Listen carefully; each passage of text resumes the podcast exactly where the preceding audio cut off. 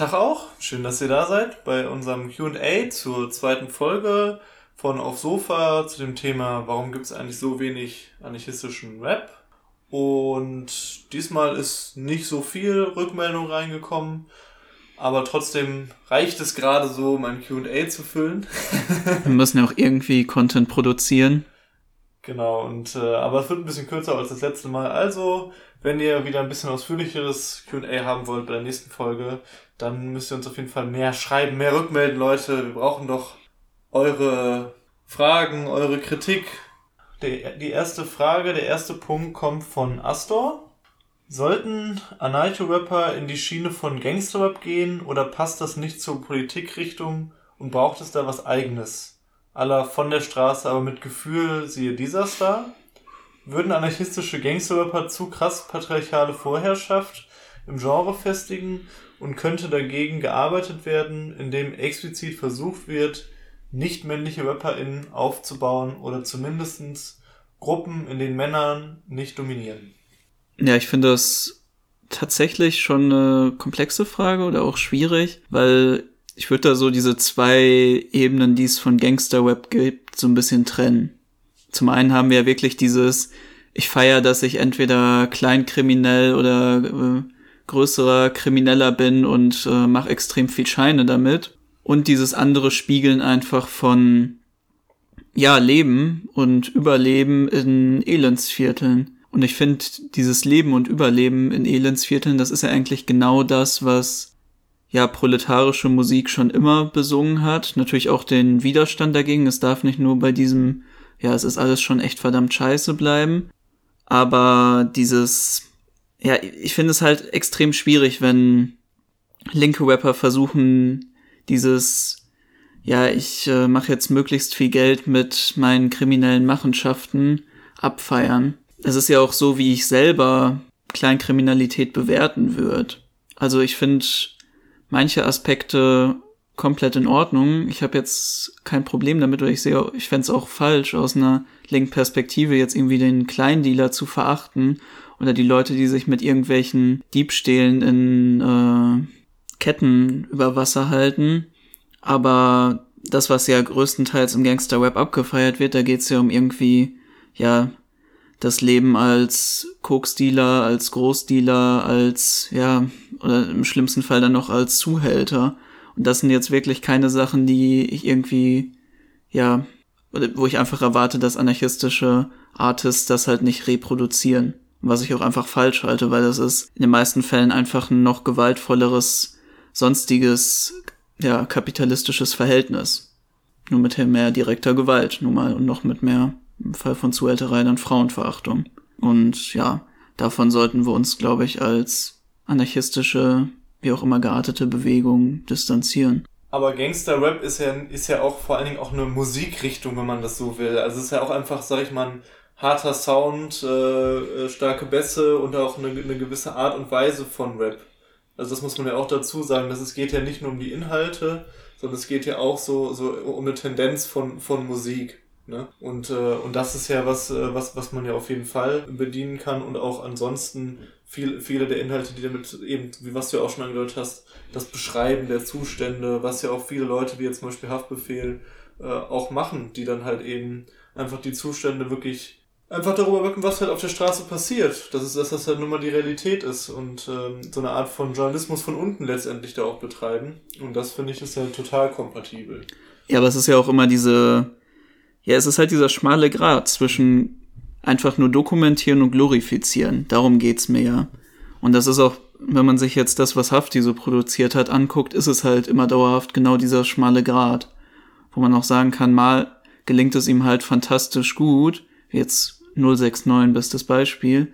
Und mal ist geht es dann doch eher in die Richtung von, ja, ich bin halt der große Macker auf der Straße und fick alle. Es wird ja auch noch in der Frage darauf eingegangen, ob es eine Gegenstrategie sein könnte, Female MCs dann aufzubauen oder Flinter MCs. Kann dem auf jeden Fall entgegenwirken und ich denke mal, es spricht überhaupt nichts dagegen, mehr nicht-männliche Rapper halt zu unterstützen und durchzusetzen, weil es da natürlich an Repräsentation total fehlt und desto mehr es gibt, desto weniger erlauben die Typen sich dann sicherlich auch und ja, desto mehr Respekt gibt's dann auch einfach innerhalb der Szene und habe ich erstmal nichts gegen einzuwenden. Nur ob das dann zwangsläufig immer über diesen Gangster-Rap-Film sein muss, ist eine andere Frage, weil ich habe das Gefühl, das ist dann auch einfach ein hoher Normdruck, der an die Female MCs dann angelegt wird, dass die halt möglichst harten und dreckigen Sound produzieren und möglichst pöbelig rüberkommen, einfach nur um, ja, in dieser sehr aggressiven, männerdominierten Welt dann zu bestehen. Und ich finde das geil, wenn das kommt, weil ich mag einfach diese Ansagen von weiblichen Rappern, aber ja, ich finde, das ist halt einfach nicht die einzige Schiene, über die man das machen kann. Und vor allen Dingen denke ich mir auch so, also nicht, nicht, nicht männliche MCs aufzubauen und so weiter, das ist halt auch so ein bisschen funktionales Verhältnis. Äh, ich meine, sowas entsteht ja auch eher. Also so, sowas, sowas entsteht einfach von alleine. Leute machen ja nicht also du, sitzt ja nicht auch irgendwie in, in, einem, in einem Plenum von einer Organisation und sagst so, hier, ähm, du, du und du, ihr fangt jetzt an irgendwie zu rappen, damit wir irgendwie halt die Massen erreichen, sondern, also klar, wäre auch, wär auch mal nett, wenn, wenn, wenn man sich dann so Gedanken irgendwie politisch macht, dass dann halt irgendwer, der ein bisschen Talent hat, damit startet, aber im Prinzip startet, startet man mit Musik ja aus einer Leidenschaft heraus, weil man halt das selber hört, was auch immer. Ja, ist mal im Ernst so. Ich glaube, das, was man auch anbringen kann, das ist eine ziemliche Selbstüberschätzung der anarchistischen Bewegung, wenn man sagt, wir könnten irgendwie Female MCs groß aufbauen.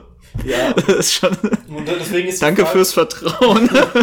so funktioniert es einfach, denke ich nicht. Also, also, es entsteht entweder aus unseren Reihen, so, aus unserer Klasse halt heraus, oder es entsteht halt nicht. Und das, und das kann man halt auch nicht erzwingen, sag ich mal. Ja, man kann die Leute halt unterstützen, unterstützen. mit irgendwie Konzert organisieren, aber es ist ja auch wirklich gerade nicht, dass man sagen kann, es ist nicht der Mangel an Konzerten, wo diese Leute auftreten können. Jetzt gut während Corona natürlich, Leute, aber sonst ist das nicht der Mangel, sondern es ist der Mangel halt an vernünftigen, ja, Artists, die aus unserer Klasse und aus unserer Bewegung kommen. Ja, und dann gehen wir direkt über zur nächsten Frage, ebenfalls von Astor. Was könnten Gründe dafür sein, dass innerhalb der deutschen Linken dieses nach außen tragen des eigenen Labels so vernachlässigt wird und dieses undogmatische Linkssein so ein starkes Phänomen ist? Ich denke, das hat einfach ganz unterschiedliche Gründe. Das ist, das ist nicht auf einen Aspekt wirklich so zurückzuführen. Aber es hängt, denke ich, schon auch viel mit der radikalen Linken in Deutschland an sich zusammen, wie sie sich halt entwickelt hat und an welchem Punkt sie steht. Man muss ja schon sehen, dass die Radikale Linke in Deutschland einen, einer der fortschrittlichsten Linken auch in, in ganz vielen Belangen ist, die, die es auf der Welt gibt. Also nur als Beispiel jetzt genannt, in fast allen Linken auf der Welt ziemlich üblich, so eine Form von, also einfach antiimperialistisch zu sein, aber auch antiimperialistisch in einem auch schlechten Sinne, also auch in einem Sinne von äh, nationale Befreiungsbewegung ähm, zu, äh, zu glorifizieren und zu, zu unterstützen einfach ein positiver Bezug auf Nationalismus selbst aus einer anarchistischen Perspektive, einfach weil es gegen die USA und ja. Genau. Und, und, äh, und, und, da, und da hat halt einfach zum Beispiel, in, zum Beispiel in diesem Bereich, aber auch in anderen Bereichen hat die Linke halt in Deutschland einfach, sag ich mal, Entwicklungen genommen, die, die halt, ja, die es so in, in anderen Teilen der Welt nicht gibt. Natürlich auch mit gewissen Problemen. Also nicht, dass jetzt so rüberkommt, dass wir jetzt hier irgendwie so eine, eine antideutsche Linke abhypen, aber sie hat halt schon halt irgendwie was, was losgelöst Diskussionen über Antisemitismus in der, in der Linken und so weiter. Und da muss man dann einfach sehen, die, wenn, wenn wir halt jetzt nur dieses eine Beispiel dann herausgenommen, aber es gibt ganz viele andere Aspekte auch noch, wenn wir sehen, dass es halt eine vergleichsweise fortschrittliche Linke insgesamt gibt und in anderen Ländern Linke oft eigentlich nur bedeutet, entweder autoritär-kommunistische Partei oder anarchistische Bewegung und dann halt vielleicht noch ganz kleine Ausläufer von irgendwelchen rätekommunistischen Gruppen oder so, dann ist es halt einfach, hast du eine viel klarere, viel klarere Definition als zum Beispiel Kommunisten, dann im autoritären Sinne oder halt Anarchisten dann eben im antiautoritären Sinne und dazwischen gibt's einfach nicht mehr viel, wo man sich halt positionieren kann.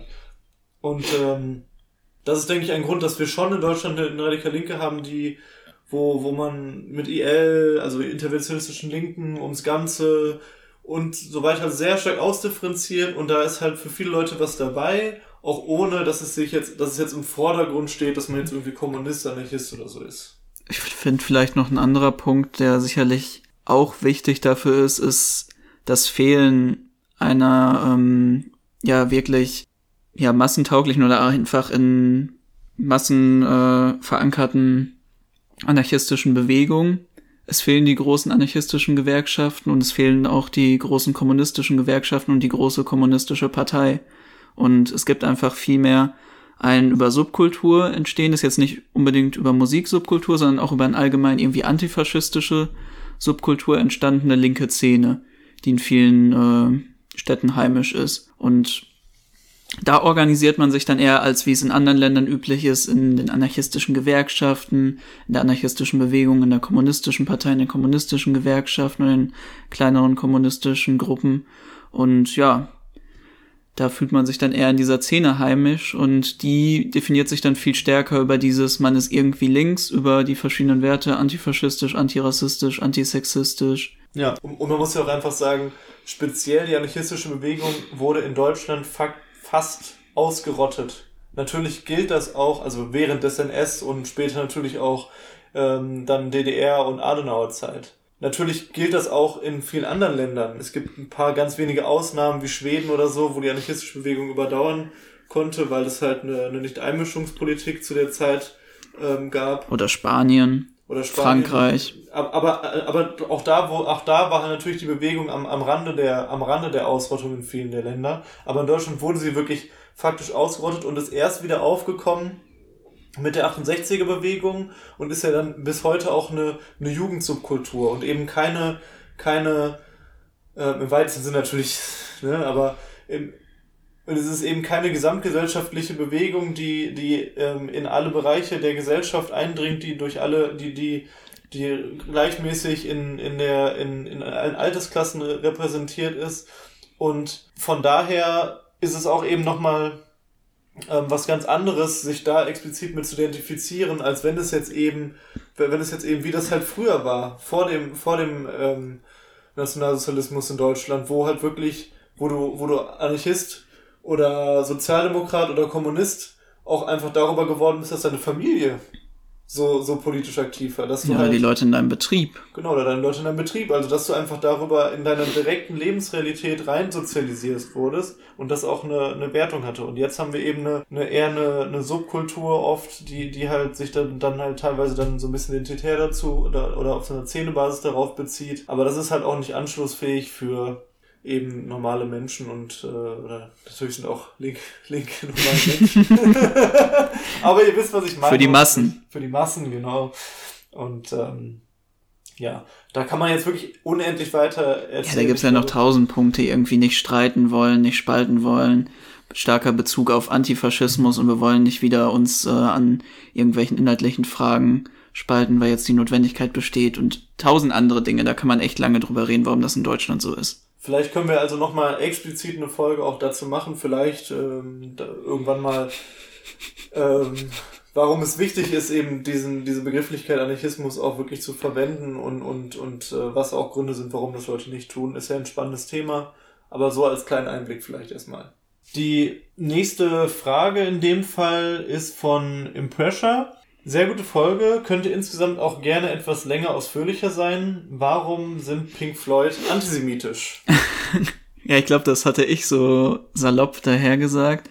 Also vielleicht erstmal danke auf jeden Fall fürs Lob. Äh, bezüglich des länger und ausführlicher Seins, das ist so eine Sache, gerade bei uns, wir haben uns noch nicht 100% festgelegt, wie lange wir das machen wollten. Wir hatten uns jetzt erstmal so drauf geeinigt, dass wir so gucken, dass das 40, 45 Minuten lang wird. Das ist natürlich immer sehr spontan bei uns, einfach wie lange wir darüber reden wollen. Aber wir wissen noch nicht. Vielleicht, ähm, wir nehmen uns das auf jeden Fall zu Herzen und ähm, ja, wir gucken mal. Ich glaube, die nächste Folge ist auch tatsächlich etwas länger jetzt als die letzte. Mhm.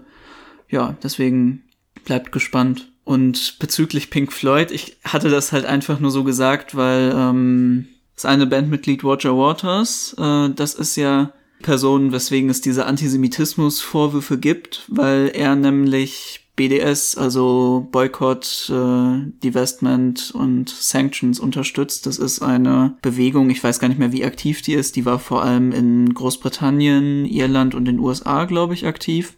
Und dann zum kleineren Teil halt in anderen Ländern. Die haben sich halt zur Aufgabe gemacht, über eben Boykott, dieses Desinvestment in israelische Firmen und Sanktionen auf einer internationalen Ebene gegen Israel ja zu versuchen, Israel daran zu hindern, diese ja, sogenannte Besatzungspolitik dann und den Siedlungsbau in den von ihnen beherrschten palästinensischen Gebieten durchzusetzen und generell deren Palästina-Politik zu verhindern. Und das Problem ist jetzt erstmal nicht dieses ja allgemeine Verständnis vom Konflikt daran, sondern was halt vor allem kritisiert wird, ist dieser alleinige Fokus auf Israel und ja ein eigentliches Ausblenden, was sonst so auf der Welt passiert. Und ja, daher kommen diese Vorwürfe gegenüber Roger Waters und seine Unterstützung. Und dann gab's halt noch andere Sachen, wo man das, glaube ich, etwas markanter drin sehen kann. Es wurden dann in seinen Live-Shows irgendwelche, ich glaube, das waren immer diese Schweine, die von diesem einen Albumcover kamen, die dann äh, auch beim Konzert in die Luft gelassen wurden, auf denen dann irgendwie, ich glaube, David äh, Dollarzeichen 666 und irgendwie ähm, ja Capitalism und Kill the Pig oder so drauf stand und dann war da auch noch irgendwie David Sterne drauf und solche einfach sehr merkwürdige Anspielungen dieser Einzelperson und das heißt natürlich nicht, dass Pink Floyd antisemitisch ist. Das heißt, dass sie eine sehr wirre Person mal in, in ihrer Band haben und ähm, sicherlich die auch ein Politikverständnis hat, über das man recht viel streiten kann, aber das war einfach so salopp, salopp, salopp und zum Spaß daher gesagt. Also kein Dis Disrespect gegenüber Pink Floyd. Schätze ich auch. Und äh, ihr seid keine Antisemiten, falls ihr das hört. Packt, packt den Podcast in eure Story. ähm, als letztes hatten wir noch ähm, verschiedene Fragen in den Kommentaren bei Instagram, ähm, als wir dann eben diese mit dieser Fragestellung, warum gibt es so wenig anarchistischen Rap, haben verschiedene Leute dann anscheinend auch nachgedacht, was sie so an anarchistischen Rap kennen und haben dann verschiedene Fragen gestellt. Also einmal war die Frage, was ist mit Anarchist Academy, dann was ist mit Faulenzer, was ist mit AMK aus Dortmund, was ist mit Babsi Tollwut. Also bei Faulenzer, AMK und Babsi Tollwut würden wir halt tatsächlich einfach sagen, das ist halt kein dezidiert anarchistischer Rap, so wie wir ihn in der Folge definiert haben. Natürlich äh, mögen sich vielleicht auch einzelne von, von ähm, den Genossinnen als anarchistisch verstehen oder tun oder, sie, glaube ich, sogar. Oder tun sie sogar, vielleicht sogar alle. Ähm, und natürlich ähm, kommt, kommt auch, kommen auch anarchistische Inhalte teilweise zur Geltung in den, in den Texten der, der genannten aber nach unserer Definition, dass es also ein dezidiert anarchistisch gelabelt ist und dezidiert eben diese auch mit dieser Begrifflichkeit und alles, was so darum herum ähm, sich dreht, halt genannt wird, ähm, das können wir halt in der Form auch so, so nicht erkennen. So. Ich weiß es auch, Anarchist Academy hattest du jetzt äh, auch genannt, ne? Nee, nee, Anarchist Academy wäre, wäre dann nochmal durch was anderes. Ich glaube, das hatten wir nämlich in der Folge genau. auch besprochen, was, wie gesagt, sie sind dezidiert anarchistisch, aber wir finden es einfach nicht mehr hörbar. Ja. wenn, wenn wir jetzt halt auch in der gesamten Folge darüber geredet haben, ähm, haben wir auch einen gewissen musikalischen Anspruch formuliert. Natürlich gibt es Leute, die auch anarchistisch irgendwie rappen und das sich auch so nennen und, und so mhm. weiter, wie zum Beispiel Anarchist Academy, aber du kannst es halt nicht mehr hören und das gilt auch für andere Leute. Wir wollen jetzt hier nicht halt total dissen, alle Leute so. Wir haben ja schon viel gedissen in der, in der Folge, aber dass ihr halt Bescheid wisst, uns geht es auch wirklich darum, nicht nur um einen inhaltlichen Anspruch an das Ganze, sondern auch an einen ja, dass es auch gut gemacht ist, dass es gute Videos hat, dass es, dass es vom Style gut ist, dass die Beats gut sind, dass gut produziert sind, mit ein bisschen Anspruch produziert ist. Darum geht's uns ja. Das ist das, was wir uns wünschen. Ja, und. Du hast jetzt doch noch diese eine Rückfrage, mhm. die wir noch bekommen haben. Welche Rückfrage? Ähm, ob es sich bei dem hier produzierten um einen Podcast handelt. Ach so. ja, ihr hört einen Podcast. Das ist, ja. Dies ist ein Podcast. Das ist ein Podcast. So, sowas ist das. okay, aber ja, das, äh, das war's dann wieder von uns und ja, wir hören uns dann Sonntag zum, zur nächsten Folge von Auf Sofa wieder. Wir freuen uns auf euch. Glück auf. Glück auf.